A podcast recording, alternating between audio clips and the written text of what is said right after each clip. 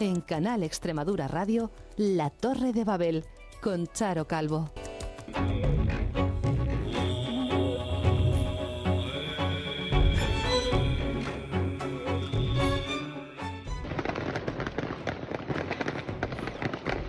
La vida de, los habitantes de Kiev está mm, pendiendo de un hilo en el sentido eh, pues que, que, no saben si salir de los refugios, quedarse allí.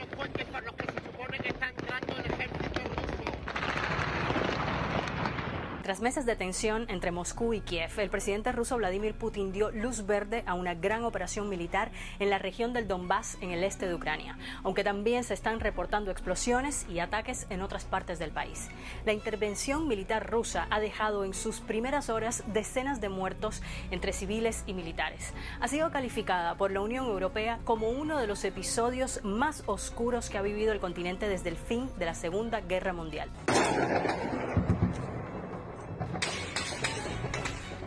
Pues así comenzamos en esta jornada. Ya han pasado dos años del inicio de la invasión rusa en Ucrania.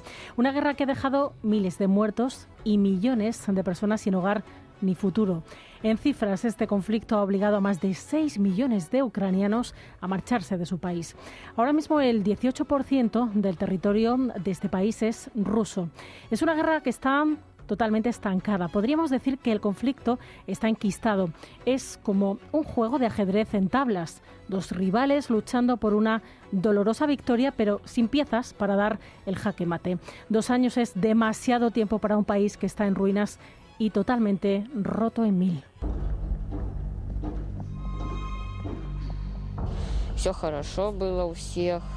принципі, поки що плани загадувати далеко не буду. Хочеться мирного неба.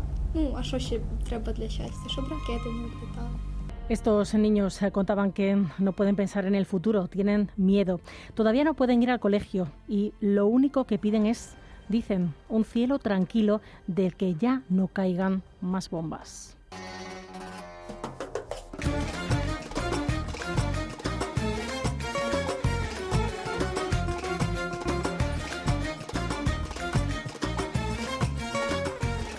Lo primero que vamos a hacer en esta jornada es conocer cómo está la situación allí, en Ucrania, en estos momentos, cómo viven sus ciudadanos, qué está pasando en la zona, cuáles son sus necesidades tras 730 días de guerra ya algunos más. Para todo ello está con nosotros en esta jornada Natalia Anguera de Acción contra el Hambre, una ONG que trabaja en el terreno y también en las zonas limítrofes. Está con nosotros aquí en Canal Extremadura Radio. Hola Natalia, gracias por acompañarnos en esta jornada. Hola, muy buenas tardes. Muy bien, muchas gracias.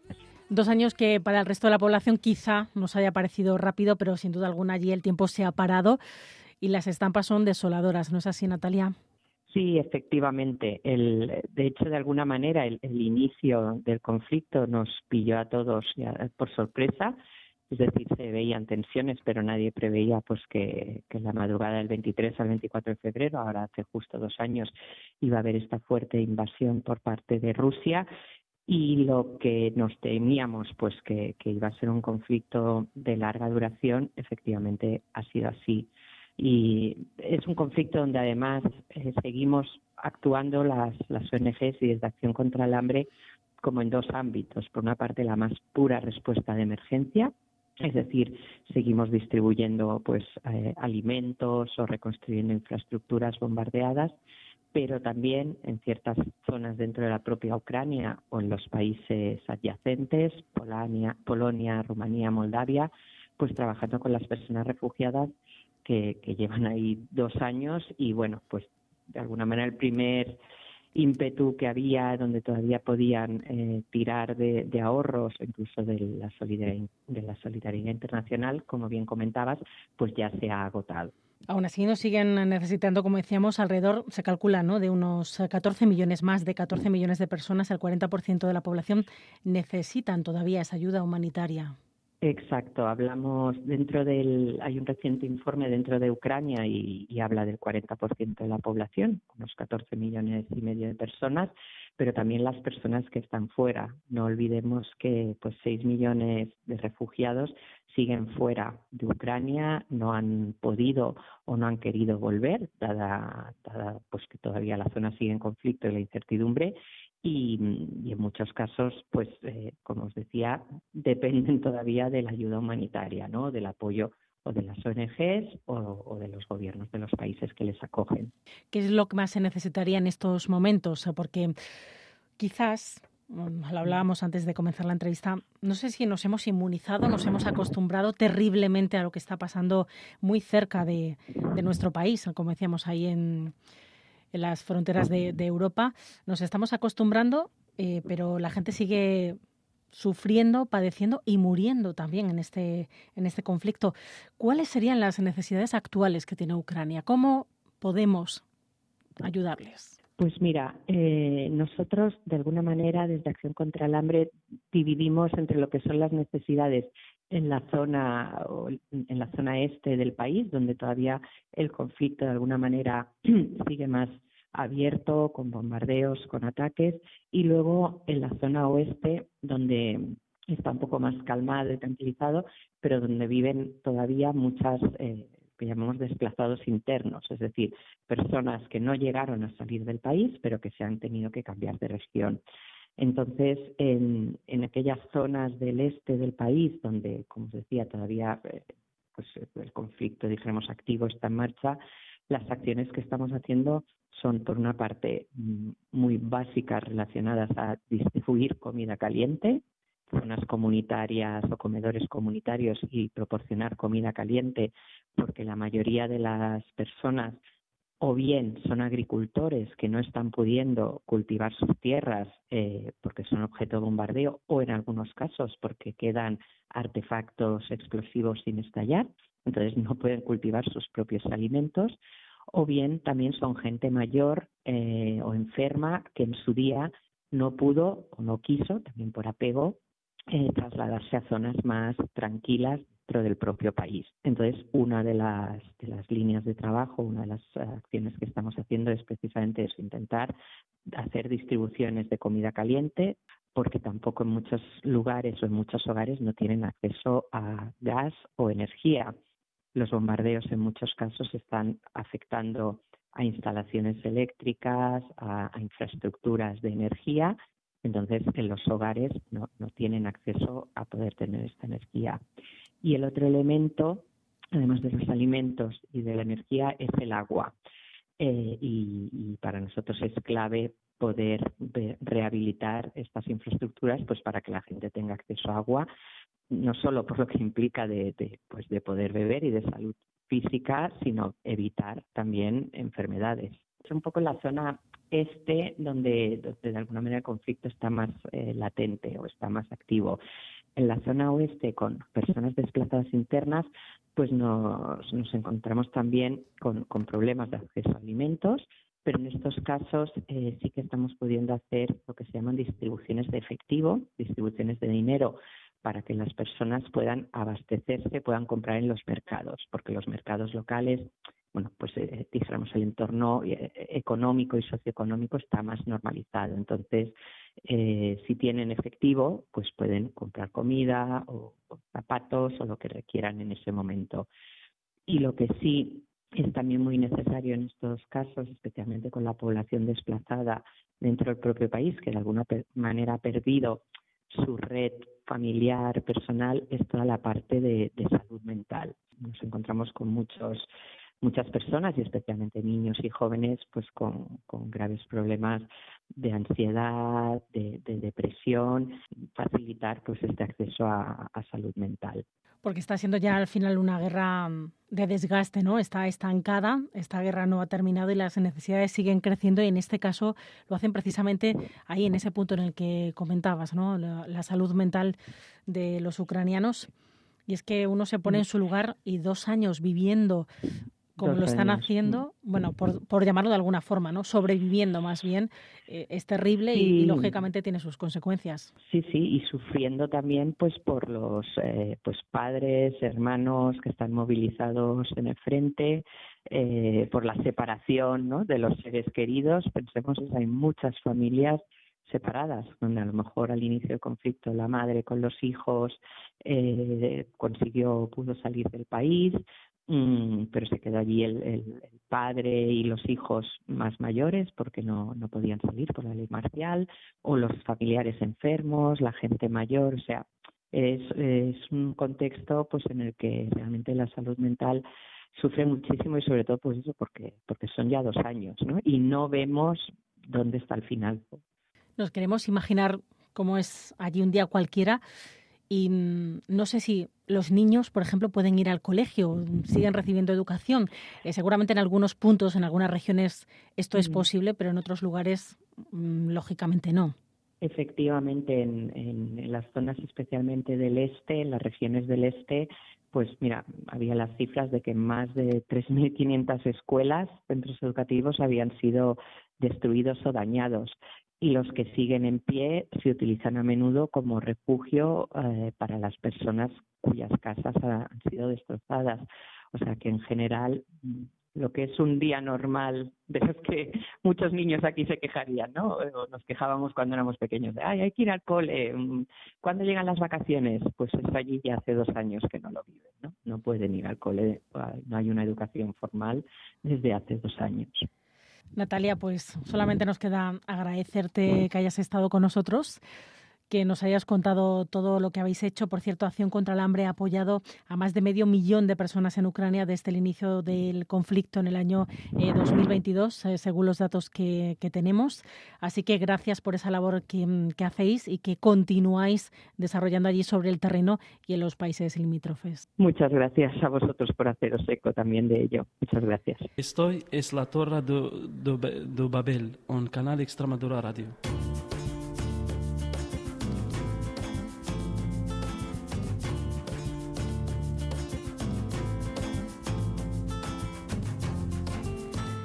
Y toca ahora conocer la historia de Elana Trihap. Es ucraniana y le tocó salir de su país como a muchos. Huyó con sus hijas y llegó a España y concretamente aquí, a Extremadura. No era su destino inicial, pero aquí poco a poco se ha hecho ya un hueco. Pero mejor nos lo va a contar ella. Hola Lana, ¿qué tal estás? Ya han pasado dos años de aquel día que fue un mal sueño, pero que finalmente resultó ser una durísima realidad. Buenas tardes. Bueno, estamos bien. Aquí bien. Sí, vivimos en Badajoz, yo y mis hijas. Poco a poco yo aquí estoy bien. Uh, mis hijas están estudiando en, en el instituto y yo mm, también trabajo como intérprete cuando me llaman, cuando me necesitan. Y como intérprete ya español-ucraniano, viceversa. Ah, y también como cantante mm, y como profesora de canto. Además, recientemente incluso em, has entrado a formar parte de, un musical, ¿no? Estás trabajando ahora en un musical. Sí, em, es que claro, mi carrera musical, si puedo decir así, y ahora este año también por casualidad ah, estoy ah, con la gente de Almendralejo Ah, que no conocía antes tampoco. Y ahora, hoy, ah, estrenamos en Zaragoza con el musical Let It Be, ah, con los temas de The Beatles. Bueno, eh, precisamente los Beatles, ¿no? Que, y una, una canción como Let It Be, ¿no? Que, que habla de paz, ¿no? De armonía. Curiosamente, ¿no? Eh, cómo son las cosas de la, de la vida, ¿no? Después de dos años, justo te toca pues esa canción, ¿no? Y vivir este momento. Es verdad que pasan cosas que, por ejemplo, yo nunca esperaba que voy a actuar eh, en un musical. Sí, yo soy cantante, cantar eh, en una banda o una orquesta, sí, pero en un musical para mí es bueno, antes sí, como cuando estaba estudiando, actuábamos mucho y todo, pero ahora como, no sé, no, no tenía planificado esa cosa, pero bueno, a veces pasan cosas y yo como estoy aquí empezando todo de cero, mm, acepto todo, todas oportunidades que, que encuentro y si tengo esta oportunidad, entonces lo tengo para algo y hay que aceptar y hay que hacer cosas. Lana, cuando mm, escuchas ahora la palabra paz, ¿qué te viene a la mente? Ah, la mente me dice, ¿cuándo ya vamos a tener la paz? Porque es que no sé, el mundo mm, ahora en el mundo están pasando pasado cosas muy raras y además cuando eh, inició la guerra es que el primer día cuando me he despertado mm, del sonido de avión y yo no podía creer que puede empezar la guerra porque es algo irreal, es algo que tú no puedes creer y como en nuestro siglo XXI, es, no sé, mm, el mundo va avanzado con tecnologías, mm, desarrollando y todo, y la guerra, ¿por qué? Es que es algo, algo irreal que no puedes creer. Porque tú en Ucrania tenías una vida has llegado a decir, de ensueño. O sea, tenías tu casa, tu trabajo, tu vida totalmente asentada. Eras, creo, agente cultural, ¿no? En tu localidad. Sí, sí, sí. Yo trabajaba como subdirectora del Centro Cultural del Gobierno, del Ayuntamiento. Y mm, también cantaba en conciertos importantes para la ciudad y también cantaba por, por eventos y todo. Pues yo estaba muy contenta con mi vida porque yo tenía mis objetivos, tenía mis planes y yo estaba desarrollando en, en, en la vida musical que me, me encanta. Y claro, cuando de repente tú tienes que decidir que, a dónde ir, porque no, no salimos primer día, salimos uh, en un mes después, uh, porque yo es muy difícil dejar todo lo que te gusta. Bueno, hay, hay personas que, por ejemplo, mm, pueden adaptarse mejor porque ahí no tenían no tenían tan bien su vida, ¿sabes? Y claro, para ellos quizás aquí todo de cero está bien, pero cuando una persona mm, está totalmente contenta con su vida y tiene que dejar todo, eso ya un poco difícil. un poco difícil y yo estaba deprimida primeros dos meses eh, porque llegamos a Castellón primero uh, y yo pensaba, mis pensamientos eran como bueno, es algo temporal. Ahora dos semanitas y volveremos, o un mes y volveremos.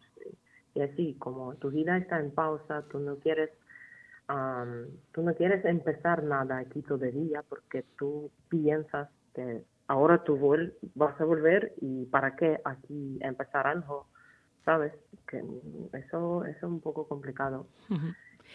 Eh, Lana, mm, cuando uno decide salir, ya has contado que que te costó, ¿no? Eh, tardasteis un mes en, tomar esa decisión porque es durísimo dejar atrás pues una vida totalmente construida y, feliz que teníais allí en, Ucrania. Tenéis que hacer una mochila, una única mochila en la que, echas, ¿no? Eh, ¿Qué metes en esa mochila? Y, Lana, te quería preguntar, ¿dónde has guardado la llave de tu casa? Porque escuchaba mm, un discurso tuyo que hiciste eh, con motivo del Día de Europa en Juste y decías, ¿dónde mete uno la llave de una casa a la que no sabe si va a volver, cuándo lo hará y en qué condiciones estará, ¿no? Cogimos solo una mochila para cada persona porque era muy difícil uh, meterse al tren porque preferible que entra más gente que unas maletas. Claro. Y e, este tren del Lviv ya a Polonia, en nuestro caso, era llenísimo, llenísimo de todo. Y, y, cada persona va a llevar sus maletas, imagínate cuánto puede caber. Y claro, mejor ya, porque las cosas, la ropa y algo, eso todo tú puedes conseguir, ya, eso no, no es importante. Pero las llaves de casa claro, yo cogí, pero, pero, bueno, con, cuando salimos, yo pensaba que yo volveré en, en un tiempo, en un rato, pues un mes o algo y volveremos. claro, con, con esa esperanza. ¿Y cómo está ahora mismo eh, tu pueblo, tu casa? ¿Sabes algo de, de cómo está la situación allí? La situación ahí está está horrible, la verdad, porque todavía tenemos ese peligro, peligro de misiles por toda Ucrania y eh, por toda la frontera están atacando y todo. O sea, no, no, no baja nada de peligro, quiero decir, que está todo igual o, o peor o mejor a veces, porque, claro, están cambiando cosas, pero, pero es que no paran. Mi ciudad, es, mi ciudad es Poltava, que está cerca de Kharkiv, ah, es una provincia, Poltava, mm, y mi ciudad es capital de esta provincia, y ahí más o menos tranquilo. Pero hay ciudad donde vivía mi hermana, que ahora vive en Castellón, ah, ella vivía en uh, Kremenchuk, que ahí lanzaron mucho, porque ahí hay em, fábricas de gasolina y todo y eso les interesa mucho, fábricas industriales. ¿Piensas en volver? ¿Lo harás cuando acabe todo Ah, esto? Es, e- esa pregunta mm, siempre la tengo de, de todos lados. Me preguntan a menudo. Cuando empezó la guerra, yo entendí una cosa, que todo eso puede acabar cuando tú no esperas. ¿Y para qué? Planificar, aguantar, ahorrar, y tu vida puede cortarse cuando tú no esperas. Y un poco cambié mm, eso en mi mente. Y ahora yo no puedo decir que sí voy a volver o no, no voy a volver, porque no sé cuándo acabe la guerra y no sé en qué punto de, de mi vida estaré aquí. No sé, no, no puedo decir que sí o no. Todo depende de este punto, cuando ya mm, acabe la guerra, de este punto donde estaremos nosotras.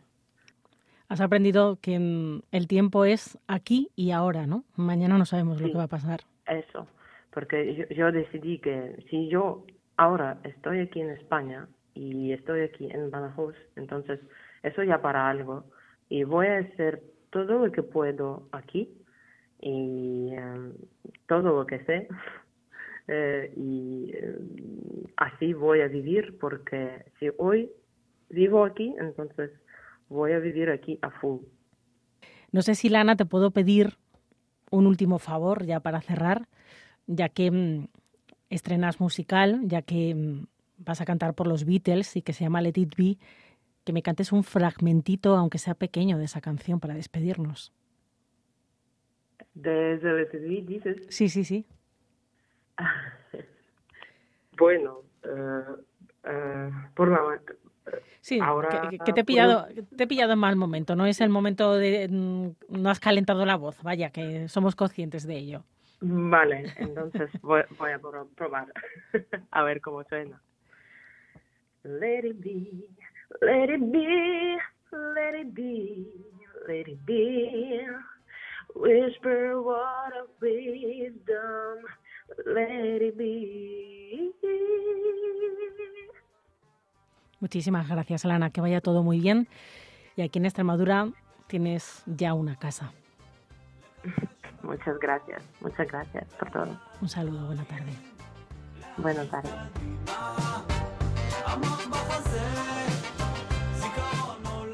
Hasta aquí nuestro programa de hoy. Regresamos, lo saben, en siete días para seguir conociendo la realidad de otros países, de otros mundos, de gente que además no está muy lejos de donde estamos nosotros, pero que nos demuestran la cruda realidad que viven bajo un cielo lleno de tormentas en forma de bombas. Ojalá pronto llegue la paz.